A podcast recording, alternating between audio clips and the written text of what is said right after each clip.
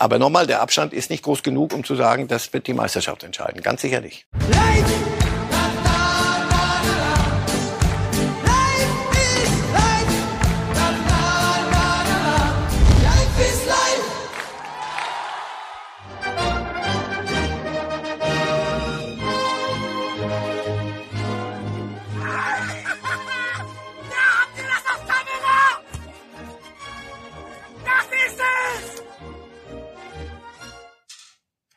auf Kamera, Steffen Baumgart. Jawohl, große Freude beim FC-Trainer, nachdem er beim Fußballtennis offenbar sein Trainerteam besiegt hat. Und dann gleich diese Emotion, für die wir den Fußball im Großen wie im Kleinen lieben. In dem Fall war es eben eine Trainingseinheit beim ersten FC Köln. Mal sehen, was Marcel Reif zu diesem Jubelausbruch von Steffen Baumgart sagt. Kindliche Freude förmlich zu spüren, oder? Ja, und mit der entsprechenden Lautstärke, mit auch Handbewegungen, die sind in Italien, das bitte mit Vorsicht zu, zu gebrauchen. Und die Spieler, wenn sie das mitkriegen, wissen, wenn wir gedacht haben, der beruhigt sich, der Irre beruhigt sich doch mal irgendwann und hört auf, die wissen, an der Außenlinie wird's wieder vom ersten Spieltag an. Ah, das ist ja nicht gestellt, weil da wir mit der irgendeiner Kamera da sind. Das ist, ist ein irrer Typ. Auch Super. schöner Satz. Habt ihr das auf Kamera? Ne? Das ist irgendwie so, weil das wahrscheinlich, wenn man beim TV arbeitet, sagt man, oh, das ist ein Satz, der nie fallen darf. Aber Wenn Baumgart das sagt, sagen wir ab jetzt, wenn der uns sagen will, heißt auf Kamera, würde ich sagen auf Kamera. Ne? Gut, liebe Fußballfans, wir gucken mal, was wir heute alles auf Kamera hier im Studio haben bei dieser Ausgabe von Reif ist live. Bunte Themen. Wir sprechen gleich direkt über die Bayern mit Delicht und Lewandowski. Und dann gibt's den großen Vergleich. Bayern gegen Dortmund, ein bisschen PSG, wo es einen neuen Trainer gibt, ein bunter Transfermix. Und am Ende erinnern wir uns noch mal an Jan Ulrich und sein 25-jähriges Tour-Triumph-Jubiläum. Ja, es hat fröhlich angefangen mit einem Steffen Baumgart, der gefeiert hat. Und auch der Spieler, den die Bayern unbedingt haben wollen, De Ligt von Juventus Turin, der Innenverteidiger, hat jetzt ein Video gepostet, ja, mit großem Unterhaltungswert, gemeinsam mit der Frau an seiner Seite. Wir hören begeistert zu.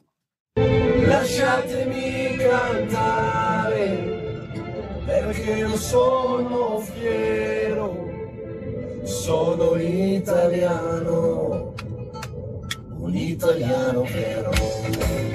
Ba-da-da-da-da-da. Ba-da-da-da-da.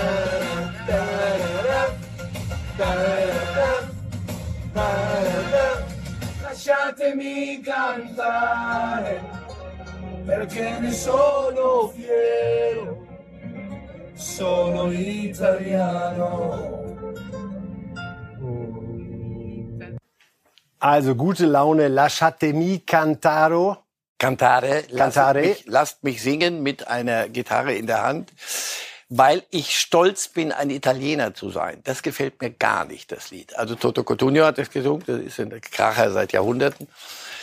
Aber er soll ja weg von Turin. Aber das klang, ich bin ein stolzer Italiener bereits. Naja, an, Warten an dem wir Lied ab. wird es nicht scheitern. Warten wir mal ab, vielleicht haben wir da ja Mir nachher... ist, mir ist, also ich weiß nicht, welche Lieder Sie dann in Vielleicht haben wir nachher noch eine andere Variante des Videos. Lassen Okay. wir uns mal überraschen. Und sind schon mittendrin beim Thema De Licht und der FC Bayern. Wir haben das hier am Montag bei Reifes Live schon mal ganz kurz gestreift. Da war noch nicht klar, welche Dynamik reinkommen würde in das Thema, in den Kampf um den Innenverteidiger. Hasan Salihamidzic ist gerade wieder auf Tour unterwegs und will das nächste große Ding für die Bayern einsacken. Wir wollen mal schauen auf die Statistik von De Licht, auf seine bisherige Bilanz bei Juve und Ajax. Da sehen wir, und das ist eine dieser Kuriositäten, die auch wieder nur der Fußball schafft, er hat exakt 117 Spiele sowohl für Ajax als auch für Juve bislang absolviert, ist jeweils einmal Meister geworden, muss man sagen. Gerade bei Juve ist das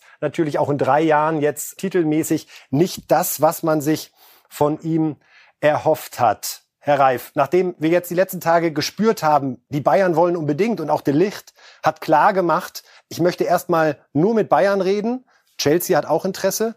Sie waren nicht so begeistert am Montag, als wir den Namen das ich- erste ich Mal war gespielt begeistert, haben. sagte aber macht mal langsam. Die Idee muss man ja erst mal klar kriegen. Wer, wer ist bei Bayern noch da? Wer, man kann sich auch äh, eine Fettleber anfressen, noch einen, noch einen, sondern das, das muss ja einen Plan haben. Und ich dachte auch, also De Licht, sag mal nach Mané, noch eine, eine Riesennummer, das ist eine Riesennummer. Das ist, das ist nicht irgendwie holen uns noch einen Innenverteidiger, sondern das ist, das ist einer mit einem Potenzial auf der Position. Da müssen wir noch einen anderen nennen auf der Welt. Also die Bayern drehen da an einem offensichtlich an einem Riesenrad. Und was ich bei Manet festgestellt habe, war, ich dachte, Mensch, ihr quatscht zu viel darüber. Es ist zu viel, zu früh, zu, zu viel Gesammel auf dem Markt. Das kann nichts werden. Als es auf dem Markt war, war es praktisch auch schon eingetütet, wie man mittlerweile weiß. Die Nummer ist, wird, darüber wird so deutlich gesprochen und Salihamidzic war und er hat gekickt bei Juventus. Der hat sehr gute Verbindungen dahin. Wir wissen jetzt, dass er dort war. Wir wissen, dass er gesprochen hat. Das scheint mir doch schon sehr, sehr weit zu sein und wäre mit Verlaub der nächste große Coup für die Bundesliga. Für die Bayern sowieso. Macht er Bayern vom ersten Tag an besser? Das ist, ja, jeder, selbst der Größte muss sich reinfinden. Auch Manet wird sich reinfinden müssen in das, so wie, wie die Bayern da spielen wollen mit seinen Kollegen. Das dauert immer ein bisschen. Aber äh, ja, ja, ein Spieler wie der Licht mit den Defiziten, die auch Oliver Kahn jetzt hier im Kicker-Interview klar definiert hat. Wir bräuchten da hinten mal ein bisschen einen, der sagt, pass auf, so und so. Das ist ein Wir haben das Zitat äh, da. Bitte sehr. Mal unabgesprochen auf den Punkt gebracht, Herr Reif. Vielleicht können wir es einmal gerade vorziehen für unsere Zuschauerinnen und Zuschauer und allen Podcast-Zuhörern lesen wir es natürlich wie immer einmal vor. Grundsätzlich, sagt Oliver Kahn, sind wir mit der Qualität im Zentrum sehr zufrieden. Und dann kommt ein schönes Aber. Bei den Punkten Führung, Lautstärke und Präsenz können wir uns aber verbessern. Hm. Auch eine schöne Ohrfeige für alle, die da gerade aktiv sind. Ja, aber was findest du denn gut an denen, die da sind? Sag mir mal irgendetwas. Also Führung nicht, nee, Lautstärke, Lautstärke nicht. Ja, aber wir machen uns lustig. Das, das, da hinten braucht's Führung. Das kann nicht äh, Manuel Neuer aus dem Tor rausmachen, der mit sich selber beschäftigt und wenn er ein Gegentor kassiert, ist er nicht anzusprechen. Also natürlich bräuchte es einen Alaba 2.0. Der Licht hat in Juventus nicht ganz das gehalten, was sie sich dort versprochen hatten. Allerdings war das eine merkwürdige, da war noch Chiellini da und Bonucci da, da waren noch die alten Senatoren unterwegs. Da, das glaube ich, hat ihn ein bisschen eingebremst.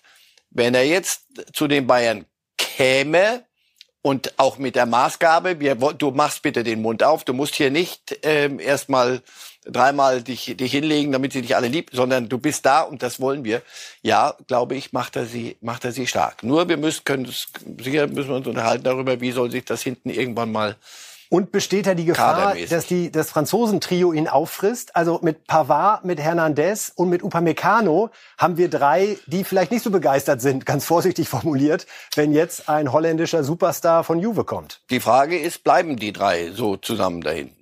Aber selbst dann müsste mindestens einer auf die Bank, wenn man davon ausgeht, ja. dass Delicht erstmal gesetzt ist. Ja, aber Hernandez muss, muss auch erstmal noch mal richtig Fuß fassen. Aber wirklich richtig. Er ist drei Jahre jetzt da. Ja, da haben wir alle immer gesagt, das dauert zu lange. Da irgendwas muss was kommen, was der kann, wissen alle. Zeig's halt endlich. Pavard, äh, einer der Stilleren im Lande, Grumel, Grumel, äh, ja, will jetzt innen spielen.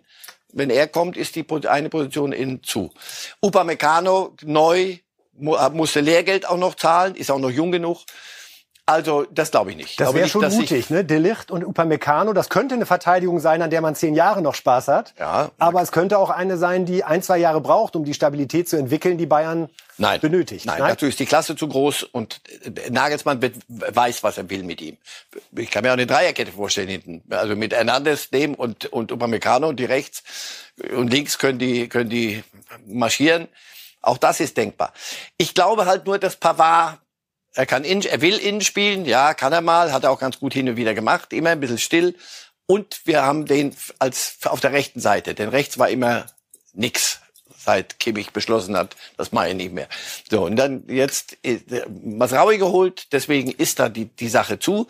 Es wäre gut, noch einen zu haben, der das abdeckt. Das wird immer für Pavard sprechen, sonst sehe ich keinen aber möglicherweise ist dann einer zu viel an Bord. Denn Nianzu, wenn sie nicht, dann glauben sie immer noch dran, dass der kleine Kerl mal groß wird.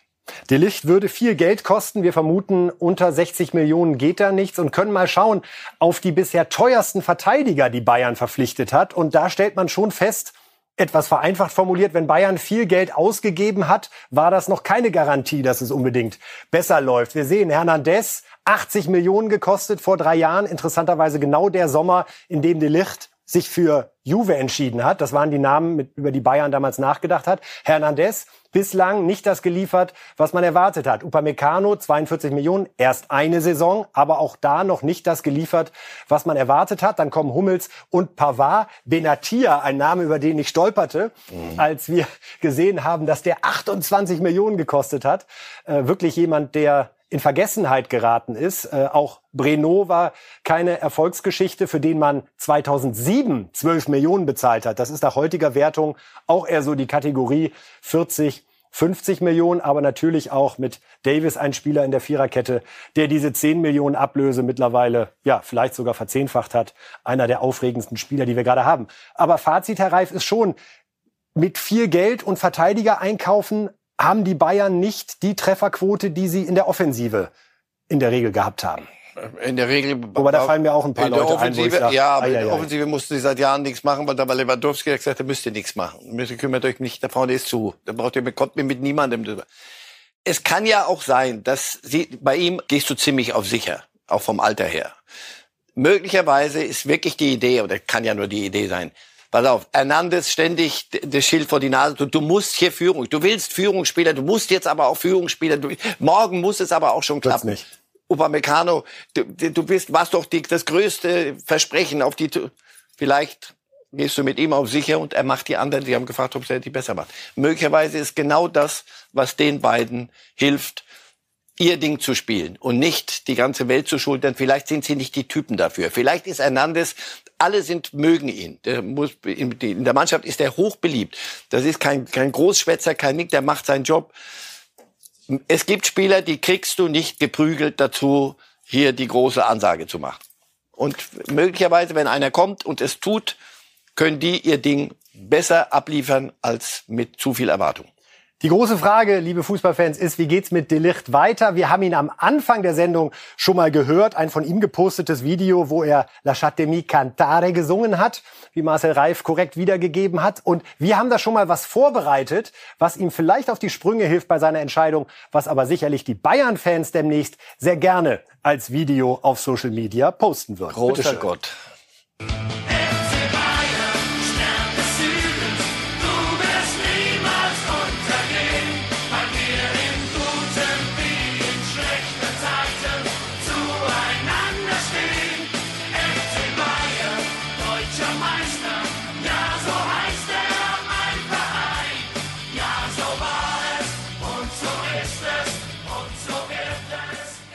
Ehrlich gesagt, die Mundbewegungen passen eigentlich besser zu Stern des Südens als zu dem italienischen Gassenhauer. Also wer weiß, die junge Frau hatte ein bisschen äh, Anlaufschwierigkeiten mit dem Lied. Aber, aber dann mit er hat sofort, Begeisterung. Dann, am er Ende war, sie auch er dabei. War sofort voll drin. Also, wir sind gespannt. Nicht ausgeschlossen, der Transfer. Und ich würde sagen, deutlich wenn das so ist, dann machen wir Montag. Knöpf, dann müssen sich alle noch mal Salihamidzic vorknöpfen und die mal richtig die Leviten lesen, wenn das funktioniert. Barca-Präsident Laporta hat sich jetzt zum aktuellen Stand der Dinge geäußert. Lewandowski und Barcelona. Folgendes Zitat von ihm. Wir haben für Lewandowski ein Angebot abgegeben und warten auf eine Antwort von Bayern, um zu sehen, ob sie positiv ist. Ich will dem Spieler für seine Bemühungen danken, um zu Barcelona zu kommen. Jawohl. Bayern prüft das Angebot und wir warten auf die Antwort. Herr Reif, was ich ungewöhnlich finde bislang ist, dass Bayern offenbar auf was auch immer da reinkommt aus Barcelona nicht mal antwortet. Ist das extrem professionell? Macht man das so? Also Laporta scheint es auf jeden Fall mit Gelassenheit zu erdulden, dass die da ständig was Konkretes an die Sebener flanken und Ignoranz die Antwort ist. Also ich will ja unsere Bedeutung nicht runterspielen. Wir sind schon sehr wichtig, wenn wir hier drüber sprechen. Nur die Frage ist, ähm, ist das alles wirklich ernst gemeint oder gibt es Kanäle, auf denen man ernsthaft miteinander redet. Das ist mir alles ein bisschen sehr viel nach außen getönt. Und das Schweigen der Bayern ist auch entsprechend. Möglicherweise waren ja die öffentlichen Angebote des FC Barcelona so, dass sie wussten, Bayern wird kein Wort dazu sagen. Und so kann man das Ganze so ein bisschen nach außen, wir beschäftigen die dauernd, wow, wie viel sind's denn nun? Ich denke, unter 50 Millionen wird es nicht, wird es nichts werden. Das Schön, dass Laporte aber Lewandowski dankt für alles, was er tut, so, um zu Barcelona zu kommen. Ja, und die Bayern oder? danken ihm auch ganz besonders, dass er schöne Urlaubsfotos macht und sie alle beschäftigt. Der Rest der Mannschaft, die jetzt langsam... Dienstag ist der Tag, Herr Reif. Ja, ja, Dienstag ist der so, Tag, Bayern gucken, Kommt er, kommt er nicht. Was sagen Sie also, heute? Kommt er am Dienstag zumindest? Ich glaube es immer noch, dass bis dahin ist das Ding vom, vom Tisch. Ich kann es mir nicht vorstellen. Wenn es nochmal, es kann aber sein wirklich, dass Barcelona gar nicht kann und dass sie äh, und auch nicht können wird, aber sie verkaufen De Memphis Depay und so was man alles so hört, die sammeln, die sammeln und so sie wollen ihn und er will dahin. Ich denke, es ist für alle gut, vor allem für mich jetzt ganz gut, weil ich das immer. Oh, das ist Aber wenn der Dienstag nochmal kommt, wäre schon schön. Wenn der Dienstag nochmal kommt, was dann, man da alles reininterpretieren kann. In Sie unter anständigen Menschen wär's, müsste er egal wie Dienstag sowieso kommen, weil man sich anständig nach so vielen Jahren und so vielen Erfolgen, gemeinsamen Erfolgen, auch die Mannschaft hat ihm, auch er hat was zu verdanken. Also da ich denke, dass er intelligent genug ist, das auch zu spüren. Und dass man sich dann anständig verabschiedet wenigstens voneinander. Und nicht, es, es gab so Anklänge, jetzt auch Laporta kürzlich wieder irgendwas, das ist eine Frechheit oder wie er es formuliert hat, die Angebot, das, was Bayern verlangt. Ruhig, alles ruhig. Macht's mal ernst langsam. Kommt zur Sache, unterhaltet euch wie, wie erwachsene Menschen und füttert nicht ständig uns hier. Doch. Doch. Doch. Spruch. Also, Doch. Die Stunden, die Tage der Wahrheit stehen jetzt an am Dienstag. Trainingsauftakt beim FC Bayern erwartet wird Lewandowski. So, wir wollen jetzt mal uns ein bisschen in Meisterkampfstimmung bringen. Bayern oder Dortmund. Ah, Wie sieht's denn da gerade aus? Genau. Und äh, Alea, der neue Stürmer von Borussia Dortmund ist jetzt eingetroffen, der Transfer ja offiziell verkündet worden und er hat seine Rolle beschrieben, seine Art zu spielen und was er sich mit Dortmund vorgenommen hat. Ich bin ein kräftiger Stürmer. Ich versuche immer den Ball abzulegen und einfach zu spielen. Mein Job ist es, im 16er zu sein, im richtigen Moment, zur richtigen Zeit, um das Tor zu schießen. Ich liebe es, Tore zu schießen. Es ist meine beste Fähigkeit, aber ein Tor vorzubereiten ist auch etwas Schönes. Es fühlt sich gut an. Es ist fast, als würde man seinem Teamkollegen ein Geschenk machen. Das ist ein schönes Gefühl. Wie ich schon gesagt habe, als Stürmer musst du in der Offensive sicherstellen, dass wir Tore erzielen. Egal, ob Vorlage oder Tor, beides ist wichtig fürs Team. Aufgeräumt und klar und eine sehr schöne Formulierung, wie ich finde. Eine Vorlage ist wie ein Geschenk für einen Mitspieler. Hört man von Mittelstürmern eher selten wenn man es sagen sollte, dann vielleicht zum Start. So, im, im Spiel werden wir das nochmal prüfen, ob er im Zweifelsfall... ob er sich er selbst beschenkt? Ja, ob er, genau. Äh, sonst wäre er kein Stürmer. Also da die, genau darum geht's ja immer dann, die, die Mischung zu finden zwischen jetzt spiele ich lieber doch ab, aber wenn er den Hunger verliert, selber tot, dann ist er kein Mittelstürmer. Ja, ja, der, er sagt die richtigen Dinge. Für, für, und man will Meister werden, man will die Bayern und was weiß ich alles. Ja, so, was, was soll man, was soll in Dortmund anders ja. sagen? Die würden ihm helfen, wenn er wenn er sagt, ja, also Platz vier wäre doch auch ganz schön. Nein, nein, das ist ein guter Transfer. Es gab auch Leute in, in Holland, die gesagt haben, na, hoffentlich wisst ihr, was ihr da tut. So gut war er nicht, äh, auch bei Ajax nicht, trotz, trotz der Tore, die er gemacht hat. Mal gucken. Aber er, und die, die, die, die verdammten Fußstapfen von dem von wem wie, hieß, wie hieß der nochmal? Wie der Blonde, wie hieß Den haben wir noch gar nicht in der Sendung heute. Danke. Danke. Passt.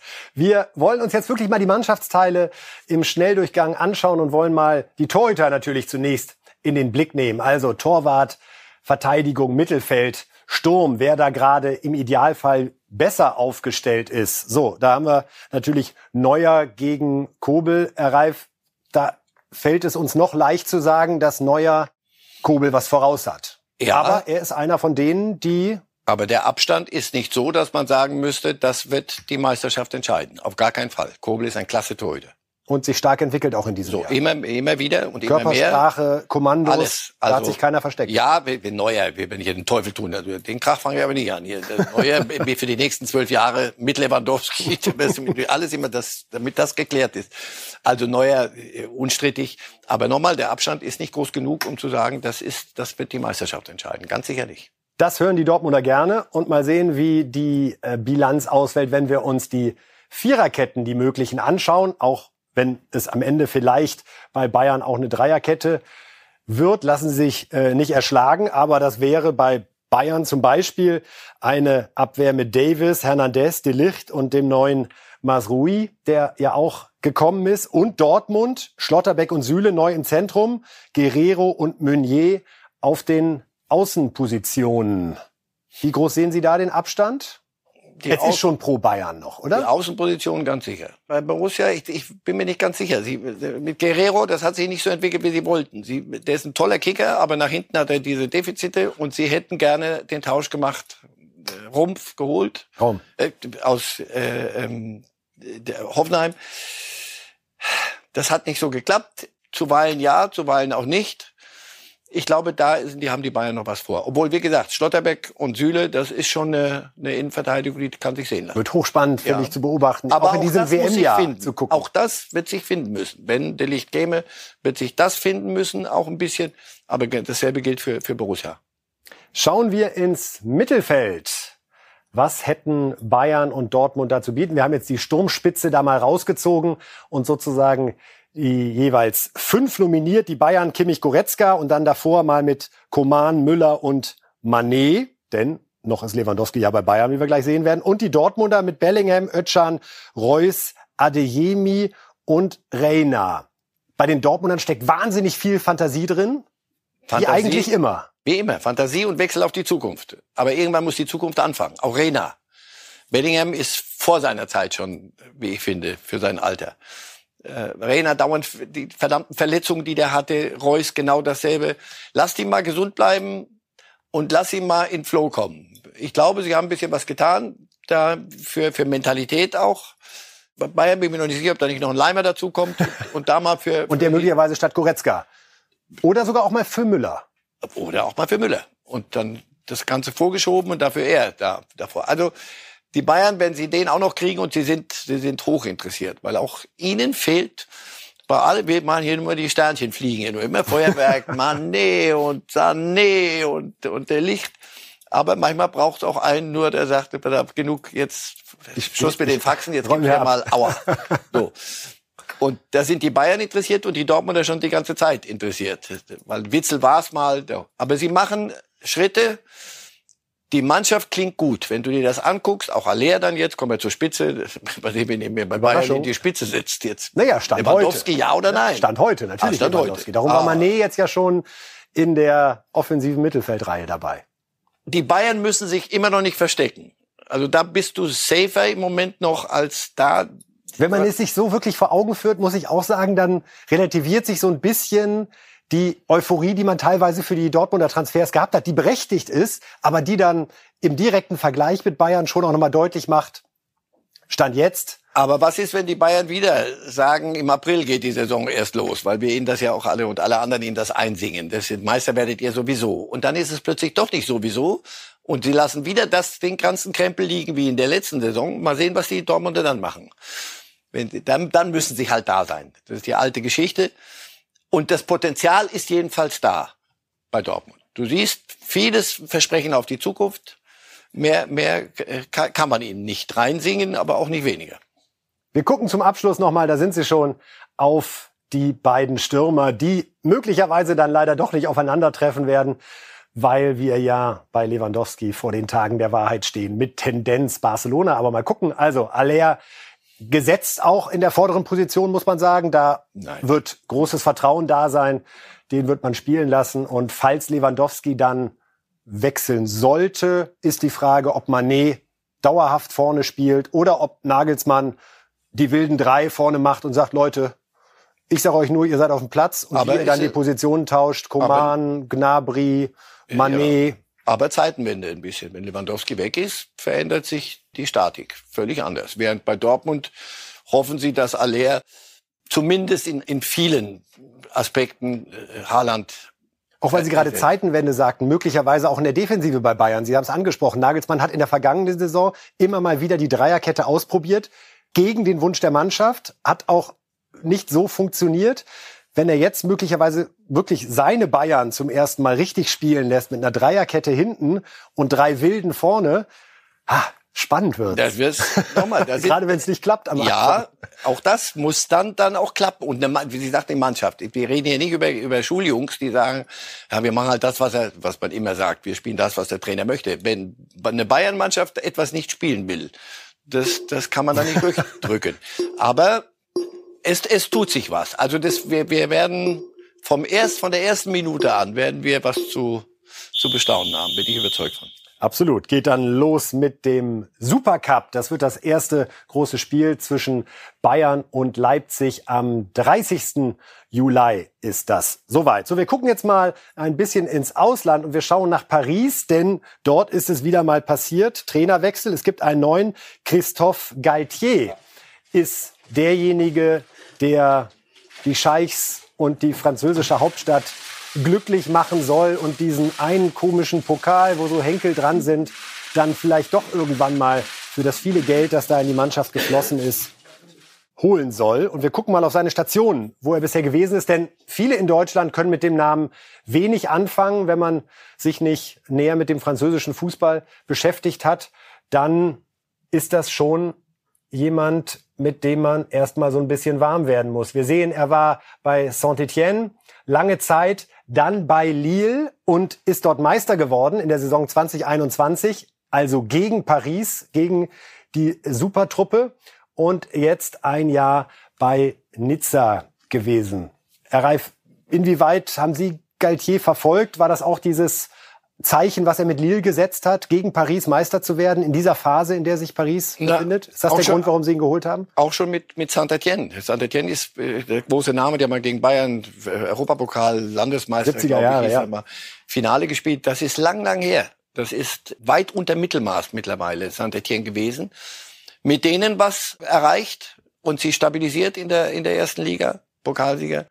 Mit Lille nochmal Provinz hoch drei oben im Norden mit allem Respekt, sich da vernünftig eine Mannschaft zusammengebaut und mit der richtig was geliefert. Das ist mal eine Entscheidung, die kann ich sportlich wirklich nachvollziehen. Das ist mal eine Idee, hinter der eine Idee zu sein scheint. Also wir holen einen Trainer, der weiß, was er will. Er grinst auch nicht übermäßig glücklich da, sondern mit allem ernst, weil er genau weiß, was auf ihn zukommt. Er muss in die Kabine und da drin hat er dann Zirkus Sarasani sitzen. Und er spricht natürlich Französisch. Französisch. Was vielleicht mit Mbappé auch ein Punkt ist. Das heißt ja, der kann Einfluss nehmen, sogar auf die Trainerentscheidung. Also gegen Mbappé einen Trainer holen, das nach dem Vertrag, den er gekriegt hat, völlig undenkbar.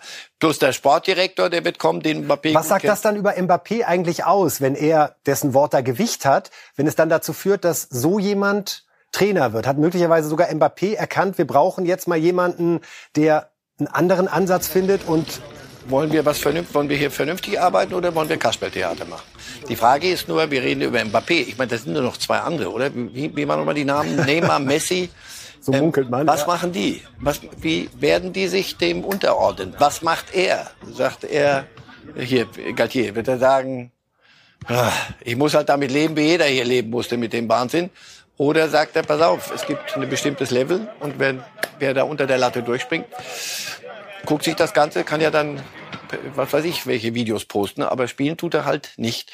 Das ist ein, ein sehr spannendes Projekt. Nur nochmal, sie holen einen Trainer, weil er ein Trainer ist und nicht Dompteur. Den Eindruck habe ich. Das ist, ist Galtier nicht, so wie ich ihn verfolgt habe, was ich mir in Frankreich sagen lassen, er ist keiner, den man jetzt holt, damit er die Herrschaften alle diese drei Granden da bei Laune hält nur, sondern wir wollen Fußball spielen mit einer Idee. Und wie sich da ein äh, Neymar einfügt, wie Messi eher, aber wie sich da ein Neymar einfügt. Bei dem sehe ich auch am ehesten noch das Thema, dass er, falls jemand bereit ist, ihn zu bezahlen, dass er dann doch noch geht. Lassen Sie uns einmal über den Vorgänger von Galtier sprechen, Pochettino. Das war eine Zeit lang der gehypte Name auf dem Trainermarkt. Der erinnert mich ein bisschen an die Nagelsmann-Euphorie, die ja. äh, vor zwei, drei Jahren in Deutschland auch geherrscht hat und warum ihn die Bayern ja auch geholt haben. Wenn man sich jetzt noch mal anschaut, er war anderthalb Jahre in Paris, so richtig was hängen bleibt da nicht. Tottenham, wo er lange Zeit großartig gearbeitet hat, auch nochmal zur Erinnerung, am Ende ist er rausgeflogen, weil sie damals 2019 einen katastrophalen Saisonstart hatten. 14 Punkte aus 12 Spielen und 2-7 gegen die Bayern, das Gnabry-Spiel damals mit äh, vier Toren. Inwieweit hat Pochettinos Ruf gelitten unter diesen anderthalb Jahren Paris und auch seinem Ende bei Tottenham? Also bei Tottenham, das, das gibt es mal. Und da sind sie sehr schnell gewesen, weg. Er hat immer noch den Ruf, ein, gut, ein richtig guter Trainer zu sein. Nur ich glaube, oder die normative Kraft des Faktischen sagt, er ist an diesen Jungs gescheitert. Er wollte Neymar, Mbappé, Messi, die Globetrotters zusammenzufügen und Fußball zu spielen, erfolgreichen, ist ihm nicht gelungen. Und deswegen, jeder, der dahin geht, wird damit leben müssen. Du, du bringst wirklich, die eine Idee war, wir holen, egal was es kostet, Weltstars und halten noch einen. Und dann tun wir irgendeinen Trainer dazu, komm, da kann auch der Platzwart machen. Nein, kann er nicht, weil die Konkurrenz sagt, sehr hübsch euch zuzugucken, aber am Ende wird's wieder nix. Und daran ist Pochettino gescheitert. Ich glaube, er wird wieder einen Job kriegen, weil er war lang im Gespräch bei, bei Manchester United. Ich bin wirklich mal gespannt.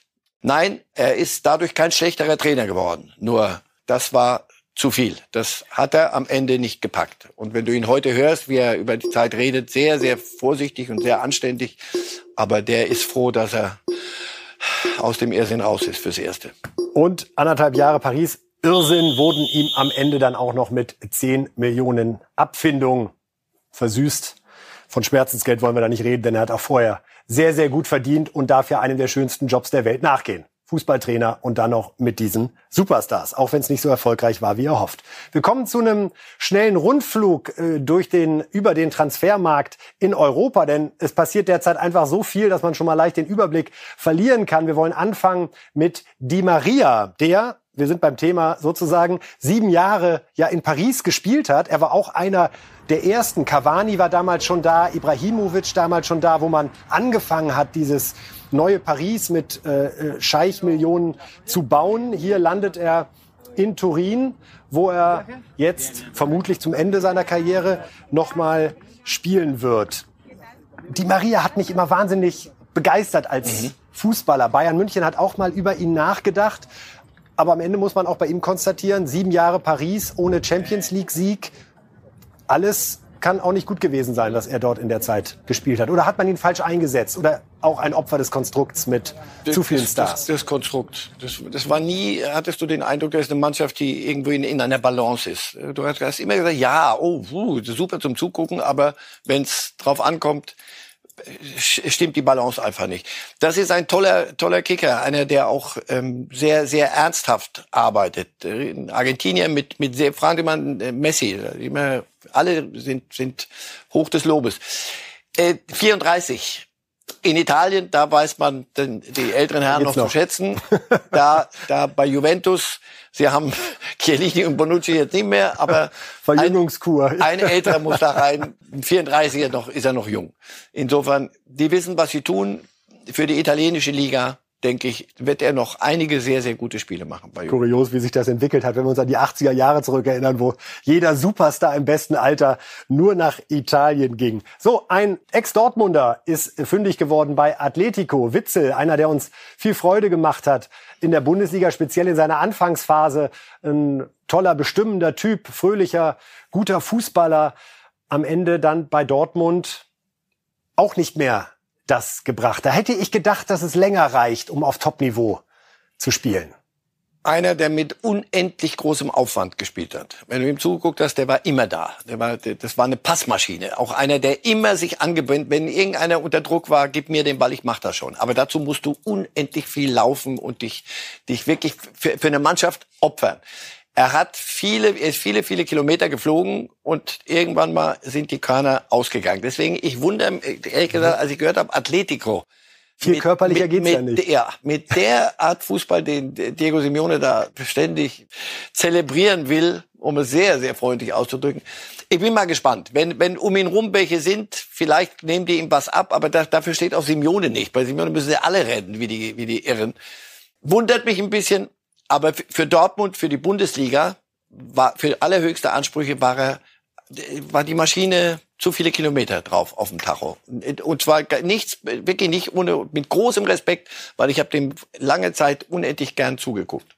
Reden wir über Pogba, denn der hat auch einen neuen Verein gefunden nach sechs Jahren bei Manchester United, hat damals 105 Millionen Euro Ablöse gekostet und war in der Phase somit das heißeste, was es eigentlich auf dem Fußballmarkt gab. Er geht jetzt zu Juventus Turin, Herr Reif. Pogba war auch mal ein Name, ganz kurz wurde bei Bayern drüber gesprochen, weil man dachte, Mensch, der ist ablösefrei, kann man doch eigentlich nicht Nein sagen. Aber auch da die Erkenntnis, nicht nur bei Bayern, sondern bei anderen Clubs, ich will den Satz nicht wiederholen, den Sie gerade gesagt haben, für Italien reicht's noch, aber für Champions League Ambitionen doch nicht? Oder jünger, ist das viel hart? jünger und einer der Nationalmannschaft. 29 Jahre. So, und mal schön französische Nationalmannschaft, die gewinnt, glaube ich, ab und zu mal irgendwas. Ab und an äh, da mal schnell mal gucken, was er da abliefert. Das war ja die große, dieser große, das große Mysterium. Und das war, er stand eigentlich sinnbildlich für das, was bei United alles schief geht. Irgendeine Mannschaft, die keine ist, irgendein Club, der, der, der Alex Ferguson nachheult und nichts auf die Beine kriegt, weiß ich, zehn Trainer übertrieben jetzt. Und dazwischen einer wie Pogba und dann holst du noch Ronaldo und dann holst das noch und das nicht. Ich denke, wir werden uns noch ein bisschen wundern über das, was der bei einem Club liefert. Turin und Manchester, ich glaube, das ist jetzt das, das zweite Mal hin und her. Das ist, das ist irgendwie hat, ist, geht da so ein Shuttle, Shuttle, ja. der Pogba Shuttle, ja, Pogba Shuttle mit und da, der kostet aber 100 Millionen das Ticket. Uiuiui. Also äh, Pogba, ja, wie viel, wie viel hat er verloren an Lust, an Laune. Ich weiß nicht, was man in diesen Jahren bei, bei Manchester United, das muss, das war furchtbar, da dem zuzugucken. Denn der Transfer klang ja eigentlich, wenn ich das sagen darf, damals sehr vernünftig. Das war ja nicht einfach nur, wir holen jetzt wieder einen, der die Eckfahne austrickst, sondern das war einer für Führung, für Stabilität. Was er in der Nationalmannschaft spielt. Absolut. Und zwar und diese sechs Jahre Man United, zweimal den Ligapokal gewonnen und einmal die Europa League, das ist für nicht Man United. An ihm, ja, aber nicht an ihm allein festmachen. Er, aber er steht auch für diese Ära. Ja, ja klar sinnbildlich, aber drumrum das Ganze. Das dort Fußball zu spielen, das war ein, ein Fehler hoch fünf. Und da wird, wurde jedes Jahr neu, jetzt justieren wir hier alles, wieder schief gegangen. Okay, dann machen wir es wieder anders. Der kann mehr, als er in diesen sechs Jahren gezeigt hat. Kann er es immer noch? Bei Juventus wird er dafür stehen, Juventus wieder groß zu machen. Und die, die müssen ein bisschen was aufholen. Und bei Man United wird einem, finde ich, in dem Moment nochmal klar, wir denken, oder mir geht's so, ich denke immer wieder an diese Mannschaft rund um die Jahrtausendwende, die 1999 auch gegen... Die dort auch. Ja, die, die, und so ein bisschen das Schalke HSV-Phänomen, so, oder? Also wenn man zurückschaut, der Träume, wann Man United wirklich in Europa eine große, starke Rolle gespielt hat. Das war die eine der der der attraktivsten Marken weltweit, Fußballmarken in Asien. Da passte alles. Der, Manchester United, Ferguson, Sir Alex Beckham, Ferguson. Und Qualität. dabei bleibt es es bleibt halt nicht so. Wir alle werden ein Jährchen älter und das nach Ferguson ging, das ist nicht allein nur United. Es gibt passiert manchem Club, der so abhängt von Figuren, wenn die dann nicht mehr da sind, kommt das große Loch und dann muss man den Schalter finden und United sucht. Otto Rehagel hatte Werder Bremen verlassen nach 14,5 Jahren, das war 95 und bis es dann wieder halbwegs funktionierte, mussten vier, fünf Jahre vergehen. Ja, 1999 hat es dann für den Pokalsieg ja. gereicht, aber auch Kampf gegen den Abstieg. Und daraus entwickelte sich dann erst die Mannschaft, die 2004 das Double dann wieder. Ja, solche, so eine Ära hat. hat was Positives, aber sie hat Zeit das danach. Risiko danach, dass sie vorbei ist und eine neue soll anfangen und keiner weiß so richtig, was, was machen wir jetzt. Auch nach Volker Finke in Freiburg musste der ein oder andere erstmal rausfliegen, bevor das nächste. Aber war Streich nicht vor Finke schon? Nein. war da mal die jemand anderes Trainer? Die, die, haben mal geguckt, was haben wir denn, haben wir denn noch im Club? Ja, ja komm. Es darf kein zugezogener Besser sein. mach du das doch. Jesus haben wir noch, liebe Reifes Live-Fans. Schon Thema gewesen hier in der Sendung, der jetzt zu Arsenal wechselt. Denn bei Man City ist jetzt ja wieder dieser Norweger, der uns irgendwie seit zwei Jahren eng durch diese Seite, Zeit, Zeitung, sage ich schon, durch diese Sendung begleitet. Soweit sind wir noch nicht, dass wir Fernsehen drucken können. Arsenal gibt Gas. Sie sind nur Fünfter geworden in der vergangenen Saison, haben die Champions League verpasst. Nicht nur in der vergangenen, schon seit... Auch eine schwierige Phase. Bisschen Man United. Länger. Ein, Plötzlich passen ein, die Ergebnisse zu unseren Thesen, ganz ja, neu. Ein Name, der, der, der den Club beherrscht, der der Club ist und alles managt und macht, wie Manager im englischen Fußball heißt ja der Trainer. Und dann ist er weg und danach fängt die große Suche an. Und ich glaube, das ist, das, äh, Jesus kann auch mehr, als er zeigen dürfte bei Guardiola. Guardiola auch. war nie richtig überzeugt von ihm. Und er lässt das die Spieler ja auch spüren. Ich glaube, das ist das Problem. Selbst wenn er sie aufstellt, ich glaube, der hat eine Körpersprache, der kann sich nicht beherrschen, dann auch sich anmerken zu lassen, eigentlich hätte ich lieber jemand anderen. Ja, ja aber gut, dann mach's eben du und dann äh, mal auf Außen und wieder halb Außen und wieder, das war alles. Nicht. Ach, wird das schön. Mit der kann kicken, der, der und ich denke, Arsenal wäre schön, wenn sie wieder. Das war immer gut zum Zugucken. Es war immer eine junge Mannschaft. Die hatten immer irgendwas Jungenhaftes. Und ich glaube, das ist guter, Vieira guter von Schritt. Porto haben sie auch noch geholt für ja. 35 Millionen. Also da ist jetzt auch schon mal ein Paket auf den Tisch gelegt worden.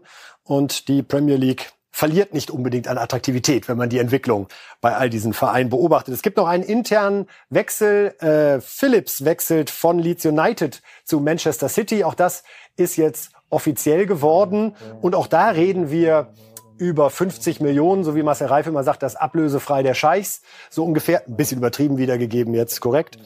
Das ist eigentlich dann eher wieder ein typischer Pep-Transfer, oder? Da geht es darum, irgendwo in diesem Puzzle einen hinzusetzen, der darf ruhig 50 Millionen gucken, äh, kosten. Über den wird nicht viel gesprochen während der Saison wahrscheinlich, aber möglicherweise bringt er im Gesamtkunstwerk. Das, was er sich vorstellt.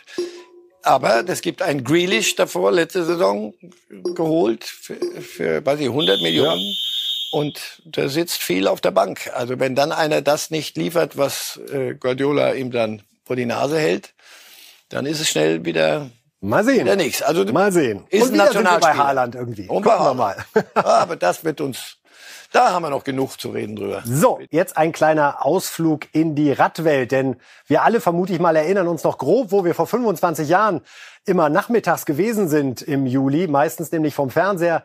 Die Tour de France lief damals und Jan Ulrich gewann sie, fuhr in Gelb, holte dieses wertvolle Trikot und wir wussten alle plötzlich, was ein Hungerast ist und wir kannten Alp d'Huez und all diese Begriffe, mit denen man sich vorher als Laie zumindest nicht beschäftigt hat. Jan Ulrich hat sich jetzt zu Wort gemeldet zur aktuellen Tour de France. Ende der vergangenen Woche war das und wir hören noch mal rein und schauen uns auch noch mal kurz an. Hallo zusammen. Morgen startet die Tour de France und ich möchte es nicht versäumen, allen Fahrern, allen Teams, insbesondere unseren deutschen Fahrern, äh, ganz viel Erfolg und alles Gute zu wünschen. Ich werde die nächsten drei Wochen wirklich mit Spannung äh, verfolgen. Der Beste soll gewinnen. Ich drücke die Daumen. Ebenso möchte ich mich ganz herzlich bei euch äh, für den positiven Feedback äh, im Zusammenhang mit der ARD-Dokumentation, die gerade über mich läuft, bedanken. Natürlich habe ich mir die auch angeschaut und es hat große Emotionen in mir geweckt. Äh, ich weiß, ich habe ein sehr intensives äh, Leben hinter mir mit allen Höhen und Tiefen und äh, natürlich weckt das große Emotionen. Das könnt ihr euch sicherlich denken. Jetzt muss ich auch schon wieder weiter. Es ist verdammt heiß. Ich habe noch einige Anstiege zu bewältigen bis nach Hause. Und äh, ja, ich lasse wieder was von mir hören. Wir sehen uns. Alles Gute. Vielen Dank nochmal. Euer Jan Ulrich. Ciao. Ja, soweit Jan Ulrich. Schön zu sehen, dass er derzeit offenbar gut drauf ist. Sehr schön, sehr schön. Ich lasse wieder von mir hören, Gott sei Dank. Und nicht nur, dass wir irgendwo was lesen müssen und nicht wissen, was wir damit anfangen sollen, vor lauter Elend toll. Er ist eine Ikone des deutschen Sports, nicht mehr und nicht weniger. Was ist Ihr erster Gedanke, wenn Sie den Namen Jan Ulrich hören? Sind Sie direkt 97 gelbes Trikot oder ist es das intensive Leben, was Jan Ulrich gerade selbst erwähnt hat mit lauter privaten Ereignissen, die er aber auch in der Öffentlichkeit hat stattfinden lassen? Beteiligt ja, an einem auch, Autounfall, auch nicht immer, Trennung, nicht immer, nicht immer wirklich gewollt, sondern auch äh, manches ist über ihm zusammengebrochen. Vieles hat er falsch gemacht, wie ich finde. Nee, das ist komplizierter. Da müssen wir jetzt eine Viertelstunde Minimum drüber reden. Ein bisschen Zeit haben wir. Die ganze Doping-Geschichte. Ich hätte mir gewünscht, dass er damit sauberer zu Ende kommt und sagt, ja, der ist ja immer bei der, bei der Lesart geblieben, ich habe niemand betrogen. Klammer auf, weil die anderen genau dasselbe genommen haben wie ich. Es Warum ändert, fällt ihm das so schwer? Ich weiß es nicht. Ich, ich habe das, dem bin ich nie nie nachgestiegen. Ich dachte, vieles, was danach kam, auch sich, wie er sich verloren hat im Leben. Ich dachte, wenn er damit sauber abgeschlossen hätte, vielleicht wäre wär manches leichter geworden. Es ändert aber nichts daran, dass er nochmal, ich bleib dabei, eine Ikone des deutschen Sports. Boris Becker sitzt im Gefängnis. Das wird auch daran nichts ändern. Erstmal, jeder zahlt dann auch für, für seine Sünden, manche mehr, manche weniger. Da mag ich mich wirklich nicht, nicht zum Richter aufschwingen. Aber ich freue mich, dass ein Typ wie er jetzt wieder zu sich gefunden hat und wieder so, so zu uns sprechen kann. Bin ich sehr zufrieden damit. Weil Sie die Parallele gerade angesprochen haben. Boris Becker sitzt gerade, während die Wimbledon-Finals anstehen, im Gefängnis aufgrund äh, seiner finanziellen Vergehen. Jan Ulrich hatte extrem schwierige Jahre hinter sich, auch gesundheitlich äh, mit äh, unter anderem Alkohol spielte da eine große Rolle. Gleichzeitig Steffi Graf, die in den USA an der Seite von Andrew Agassi, wir konnten es damals alle nicht glauben, als es hieß, die beiden sind ein Paar, ein völlig skandalfreies Leben führt. Wenn Sie so sich daran erinnern, wie Sie die drei, Ulrich, Boris Becker, Steffi Graf damals als Sportler wahrgenommen haben, hätten Sie gedacht, dass das ungefähr sich so entwickelt, dass es bei Becker und Ulrich immer irgendwie turbulent bleibt und Steffi Graf dann einen radikalen Schnitt macht und abgesehen von der tollen Arbeit für ihre Stiftung, sie sich doch weitestgehend raushält aus der Öffentlichkeit?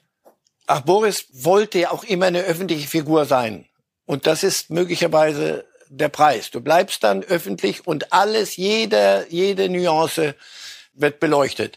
Ulrich hatte dieses, dieses große Ding, mit dem er nicht klar kam, da waren noch persönliche Dinge, das darüber lassen bin ich reden, familiäre Sachen. So. Steffi Graf hat eben aber gesagt, pass auf, ich habe Tennis gespielt und zwar richtig gut. Hattet ihr Spaß daran? Ja. Mir hat das auch Spaß gemacht. Ich wünsche euch alles erdenklich Gute und bin mal weg. Und bleibe auch weg. Du hast nie den Eindruck, dass sie sagt, oh, warum erinnert sich niemand an Steffi Graf? Sondern man, ab und zu liest man, sie ist hier in Deutschland eineinhalb, zwei Tage für ihre Stiftung. Da, da steht kein roter Teppich, da stehen keine Trommler da, sondern die macht ihr Ding, wünscht dann weiterhin alles Gute, fährt nach Hause, kümmert sich um die Familie.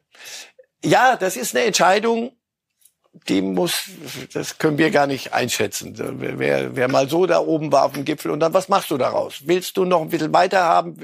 Oder, oder sagst du, ist gut, ist, das war's, das war mein, der Teil des Lebens, jetzt mache ich einen anderen Teil und der geht euch ehrlich gesagt gar nichts an. Ab und zu mal ein paar Bilder. Jetzt war sie auf dem Cover, glaube ich, von, von der amerikanischen Vogue.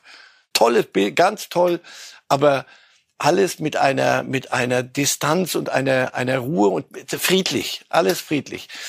Boris äh, immer, da ist, wenn Boris irgendwo heute noch hinkommt, ist immer, aber er ist hier halt. Und in England, man kennt ihn, er sagt ja von sich selber, ich kann, ich brauche keinen Pass, wenn ich in der Welt irgendwo hingehe. Weil Sie die Ikone Jan Ulrich gerade nochmal oder ihn auch zur Ikone nochmal gemacht haben aus Ihrer Sicht. Diese Radfahrzeit 96, 97, 98, 99. Was hat Sie da wenn wir jetzt das Thema Doping einfach mal ausblenden, wir tun das nicht grundsätzlich, wir wissen, dass da Blutdoping im Spiel war und dass das auch ein schmutziger Sieg war. Was hat Sie trotzdem an dem Typen so beeindruckt, wenn Sie ihn auf dem Rad gesehen haben am Berg?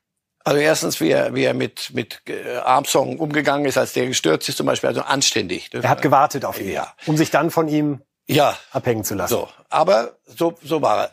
Es geht mir doch heute noch so. Ich, ich nachmittags, wenn ich, wenn ich mein Zeug erledigt habe und denk, was mache ich jetzt? Und Tour de France läuft. Ich guck und denk, hoffentlich, hoffentlich, lasst mich mit dem Thema Doping, hoffentlich ist nicht wieder was. Wenn nix ist, lasst doch mal hoffen, es ist mal nix, ist es eine faszinierende Sportart. Warum?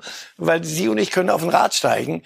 Dann fahren wir nicht die, die Berge senkrecht hoch. Aber es ist faszinierend. Und deswegen, ich, in Deutschland gibt es Thurau, den habe ich noch erlebt, den bin ein bisschen älter als Sie. Es gibt eine latente Akzeptanz für den Radsport in Deutschland. Rudi Alti, all das und immer in Klammer auf Ja, aber. Leider dieser Sport immer Ja, aber ich denke, Mensch, wenn die alle mal abrüsten würden, es, es bliebe doch genauso, der Abstand bliebe doch. Und vielleicht die Tour auch ein bisschen kürzer und ja, und also nicht muss man mit, mit irgendwelchen Zeitvorgaben, wo einer, wo sie, wo sie wirklich senkrecht Berge hochfahren, wo ich mit dem Auto nicht hochfahren würde und schon gar nicht 3000 Kilometer. Wenn die mir sagen, wir fahren jetzt 3000 Kilometer durch Frankreich, danke, eher weniger. Das ganze Jahr vielleicht. So, und das verlangt man. Also, das entschuldigt nichts.